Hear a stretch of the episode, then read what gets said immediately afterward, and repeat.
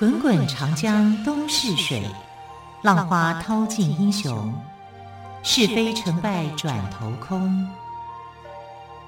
古今多少事，都付笑谈中。陪你说历史，汪培制作主持。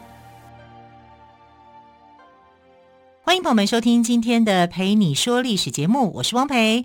同样在节目当中为朋友们邀请到历史专栏作家于远炫老师来跟朋友们说精彩的历史故事。老师好，主持人好，听众朋友大家好。老师，对，今天要跟我们讲 F 四的故事吗？东吴的 F4, 是流星花园吗？啊、呃，因为我们这个礼拜都在讲到这个呃东吴的政权，对，包括他的主要的奠基者，呃，从孙坚开始到孙策啊。当然，这个呃孙权我们比较少讲一点，因为他是后来的一个霸主啊，真正成就东吴大业的人是他啊。可是这里面呢有很多的这个将领啊，就是你刚刚讲的 F 四啊，他其实是很有趣的啊，而且他们啊为东吴立下了很大的功业啊。最大的功业当然就是像周瑜啊，周瑜就是在赤壁之战里面啊的一个呃真正啊这个。曹操的对手啊，其实曹操对手真的是他，而不是诸葛亮啊。在我们的《三国演义》里面写的，好像就是呃诸葛亮跟曹操的大军在打仗一样啊。其实这个是历史上的一个错误啊，小说上里面的正确，历史上的一个错误。然后我们再看到第二个，呃，就是东吴政权里面的这个将领面接替啊周瑜的，因为周瑜后来过世了，但他不是被这个诸葛亮气死的啊。他是生病死的，不是既生瑜何生亮吗？还没有，周寄生周瑜啊，周诸葛何生诸葛亮？哎，不是啊。嗯、那呃，第二个继任他的就是接任大都督的位置的人哦，他就是这个鲁肃。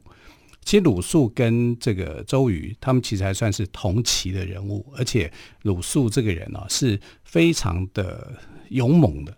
啊，不是像我们在戏剧上看到，好像是一个书呆子、书生型的好好先生那样，他不是哦，他是这个很很小就很有英雄气概的一个人物啊，甚至他可以散尽家财啊，就去帮助这个呃周瑜他们。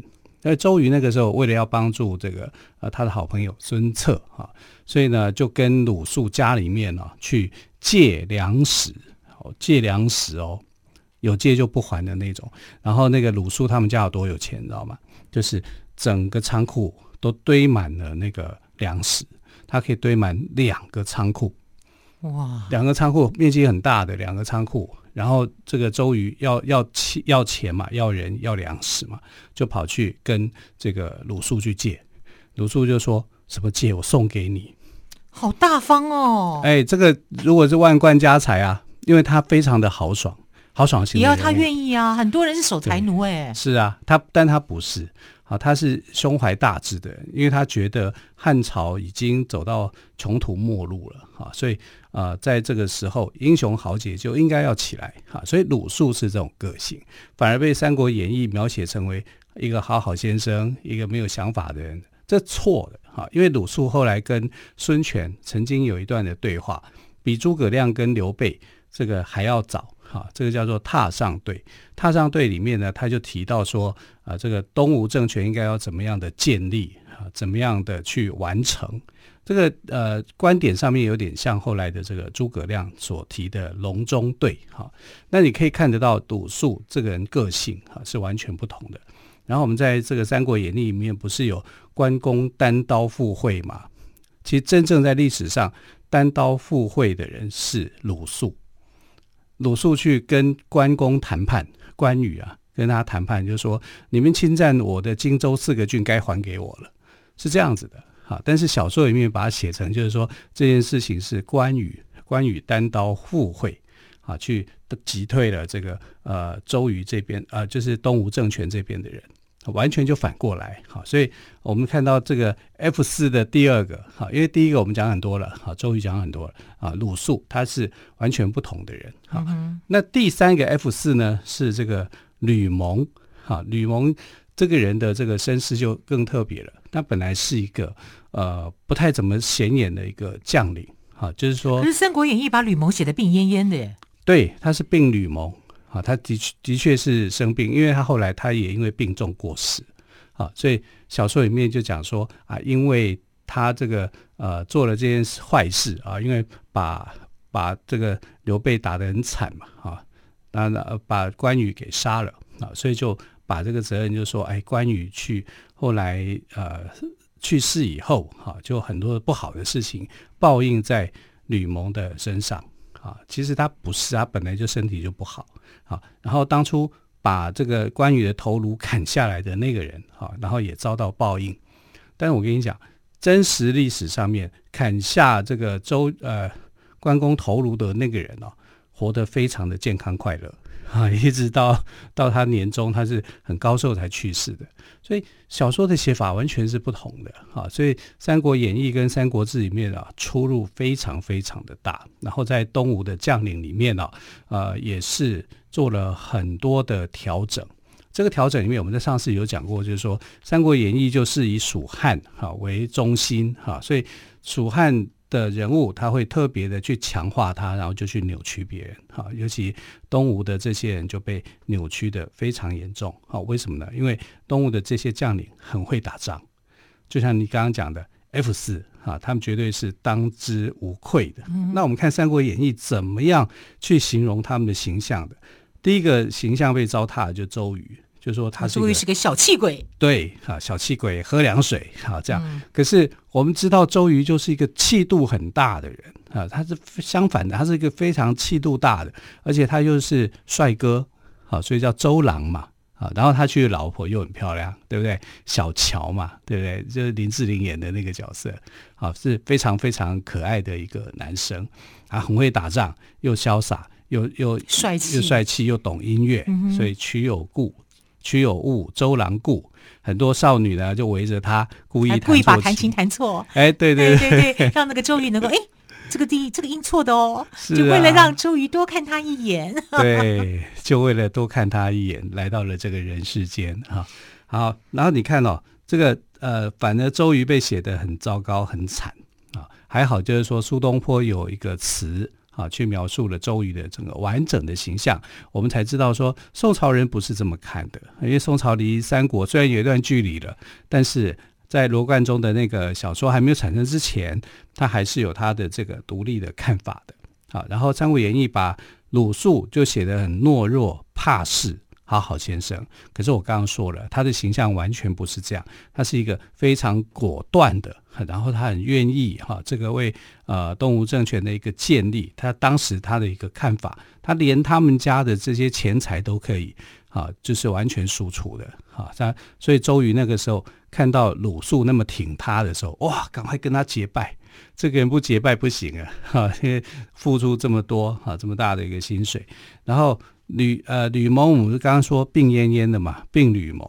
可是呢，这个病吕蒙后来还是有他的很厉害的地方啊，因为他能够去打败这个关羽。关羽那时候水淹七军，名震天下，连曹操都怕。曹操后来是看到关羽的时候就想躲，就说呃干脆迁都好了。他曾经有过这样的一个念头啊。可是吕蒙可以打败他，吕蒙可以打败他，这个就不得了了。所以我们以前有一句成语叫做呃吴下阿蒙啊，指的就是这个蒙，指的就是吕蒙哦啊，就是说吴下阿蒙这个吕蒙已经不再是当初的那个吕蒙了啊，他是非常有卓越成就的一个人。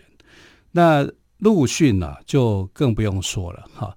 陆逊一开始出场的时候啊，很多人就把他形容成为是一个狡猾奸诈之徒，因为他非常的谦虚啊，在刘备面前非常的有礼貌。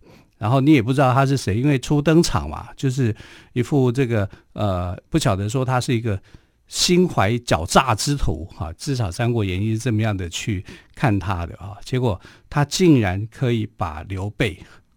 火烧连营六百里啊，把他打到几乎就是隔年就就就就去世了啊，就是说受不了这个打击啊，因为当初刘备率大军要去打东吴的时候，东吴人很害怕，连晚上小孩子都在哭，你看怕成这个样子，但是是陆逊去抵抗住这个压力，哈，用了很多的方式，哈，找到了刘备的一个弱点，因为他把那个大军啊。就是呃连在一起，像一个长蛇阵一样啊，然后他就放火去烧他们，把他们烧的莫名其妙、乱七八糟的啊。结果陆逊就从一个无名小子啊，变成了啊很厉害的一个人，就变成一个狠角色了。狠角色，这个狠角色的一个方法其实也很妙，因为没有人注意到他是谁。所以他非常的极度的委婉谦虚跟低调谦卑啊，非常的谦卑，就是历史上谦卑再谦卑，他就是这样的人哈。然后就让你去以为他没什么本领，嗯哼，可是最后面打胜仗的人就是这个人哈。然后呃，他的确是很厉害的哈。然后后来他的儿子哈，就是陆抗也能够继承他的一个事业。那陆逊其实他的父亲。啊，就是他的祖辈哈，是跟呃东吴政权有仇的哈，因为那时候孙策杀了一个太守叫做陆康啊，那陆康就是陆逊，就是他们这家这个后代的人啊，所以他跟这个呃孙策啊，这孙权应该是敌对的，可是为什么他反过来又帮助他啊？所以这个在历史上面来讲啊，就是。呃，陆呃陆逊这个人，他有他自己的一个判断，就是形式上面他有一些安排。嗯、是好，三国时代的孙吴政权啊，就像于老师刚刚提到的，出现了四个杰出的将领，分别是周瑜、鲁肃。吕蒙跟陆逊四个人，所以我们说他是 F 四，因为他们都曾担任过大都督的职位。我们可以说他们是孙吴的四大都督。不过《三国演义》呢，刚刚吕刚刚于老师有说，把这个四大都督的形象写得很糟糕，像是周瑜是个小气鬼，鲁肃呢懦弱怕事，吕蒙呢病恹恹的，而陆逊呢则是一个奸诈之辈。从《三国演义》看四大都督，好像没有一个人是好人。那刚刚于老师也帮他做个澄清哦。但是之后还有什么样的一些历史故事，我们就休息一下，稍后再请于老师帮我们做补充。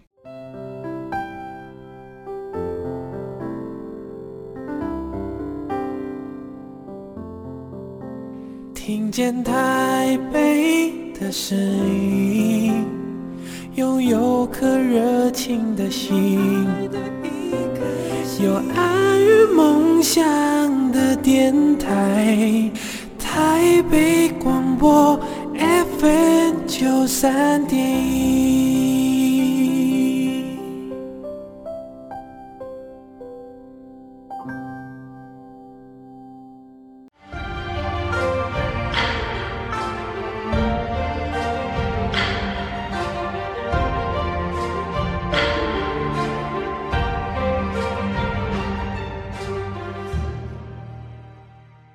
这里是台北广播电台陪你说历史节目。用光提到哦，周瑜、鲁肃、吕蒙跟陆逊四人可以说是孙吴的四大都督。我们说他是 F 四。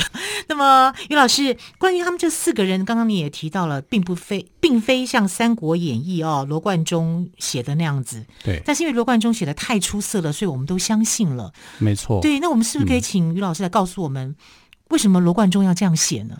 罗贯中写这些故事的时候啊，其实他因为他处在是一个元朝末年的一个时代啊，然后呃元末明初嘛，所以他其实要指出来就是说，你们这些呃元朝不是一个正统统治的时代，而不是正统。那你既然不是正统的话，你就赶快离开这个这块汉人的土地吧。汉人需要的一个是一个属于他们自己的正统的政权。那这个正统的政权，他认为他以三国为为例，就是蜀汉。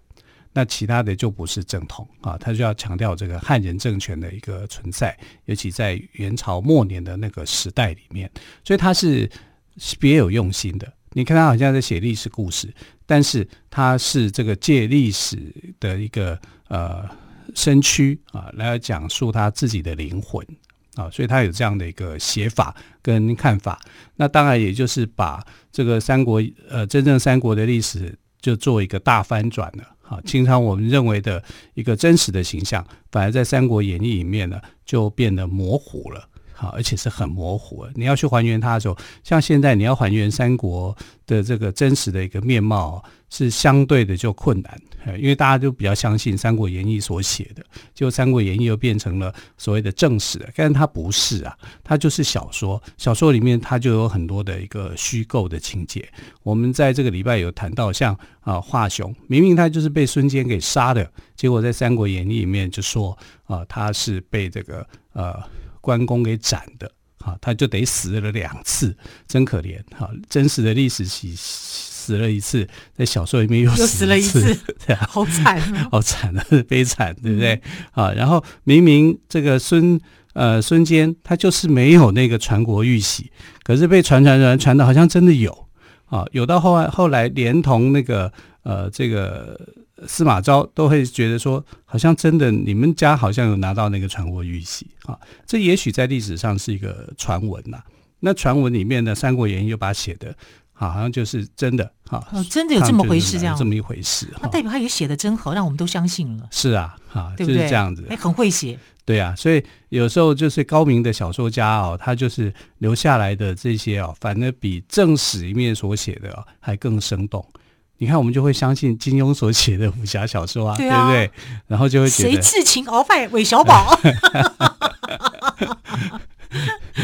然后全真妻子啊，说尹志平，你就会觉得哈，这个坏人啊，其实是。可是人家其实是一个很有良心的一个、嗯、呃大德啊，因为道教里面来讲算大德嘛，对不对？所以后来金庸也改了嘛，啊，金庸也不敢再这样，因为确有其人，确有却没有其事啊。小龙女也是虚构出来的人物啊，对不对？啊，他也没有做这样的一个事情啊，所以就要还他清白。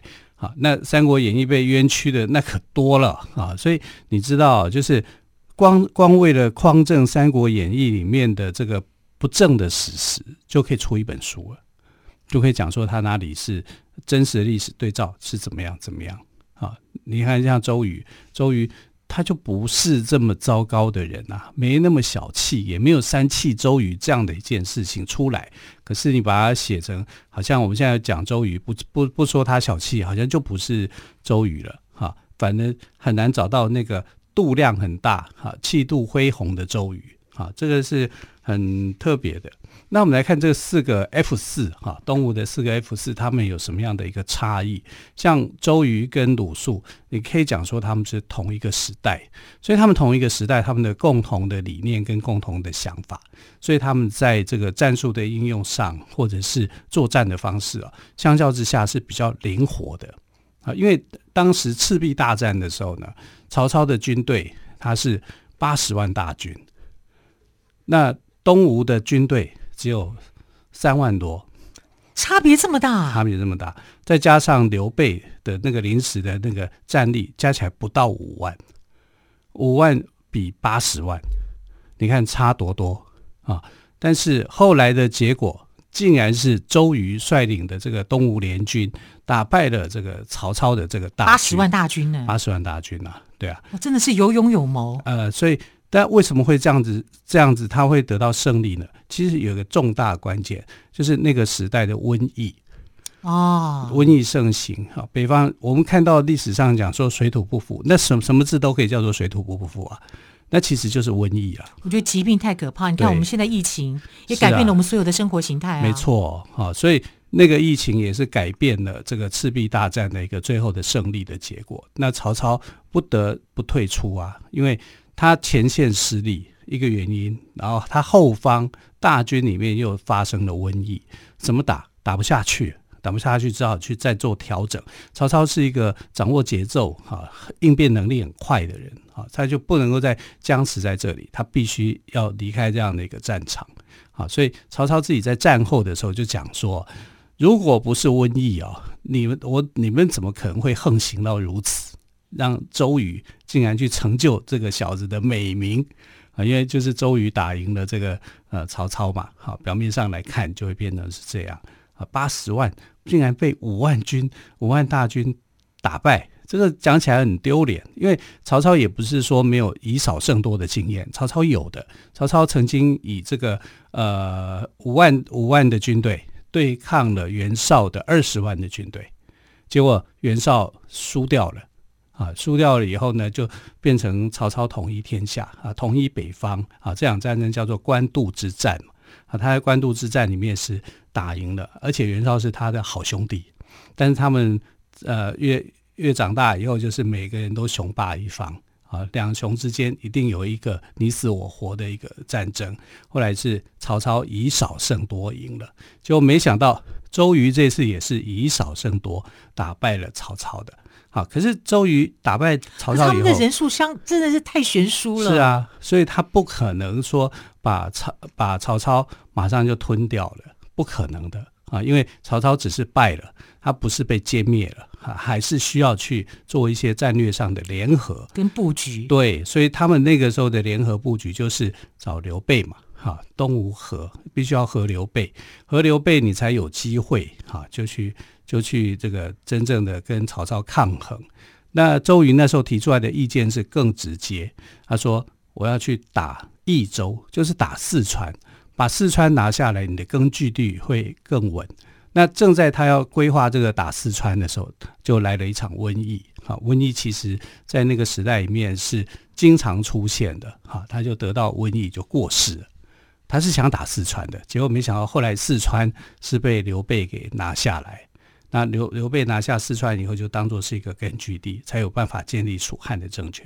但不管怎么样，周瑜跟鲁肃他们同时代，想法里面是相同的啊。就作战方式来讲，就变得比较积极。那另外两个哦，就是呃，吕蒙跟陆逊，其实他们作战方式比较保守，因为他呃没有像周瑜、鲁肃提供那样的一个环境啊。整个时代变了。啊，整个时代变的时候，他只能够自保，也就是说，我能够保障我这个东吴的安全就够了。他不像周瑜跟鲁肃还想开拓，啊，就是去打江山，我就往前冲。他们是我能够保住这个政权，啊，不让这个政权啊被遭到欺负，啊，就是能够保有这个生存的空间，这样的努力啊，他们就可以。所以他们是比较守成的。啊，是比较呃态度上面是比较保守一点的哈，可是那个就就是时代的问题嘛。那我们来看这个四大都督啊，到底他们呃后世对他评价怎么样？我们看南宋有一个政治家叫做洪迈，洪迈写了一本书啊，非常有名，叫《容斋随笔》，因为他的这个呃笔记书房叫做容斋。那《容斋随笔》啊是很有名的一本著作，连毛泽东都喜欢看，在他的床底下。永远有一本《容斋随笔》，而且《容斋随笔》因为写得很好，它不是只有一本，它还有呃《容斋随笔二》《容斋随笔三》。然后他就说，这个四大都督没有将军的跋扈，而且相当的谦和，彼此相知相视，相互推荐。所以这四个人，这很难得哎。对，他就认为这四个人就是呃这个武将当中的典范。所以我们可以看到，就是后世的这个南宋的政治家对。这个武将的一个推崇，他其实是以这四个人来当做是一个范本，那觉得他们呢是非常的优秀的。好，四大都督之后哦，吴国政权成立，反而陷入了内斗争执中，可以说是古今多少事，都付笑谈中哦。对，就找不到过去的四大都督的风采。好，嗯、非常谢谢岳迅老师今天特别跟我们说东吴四大都督的故事，老师谢谢您喽，谢谢。谢谢。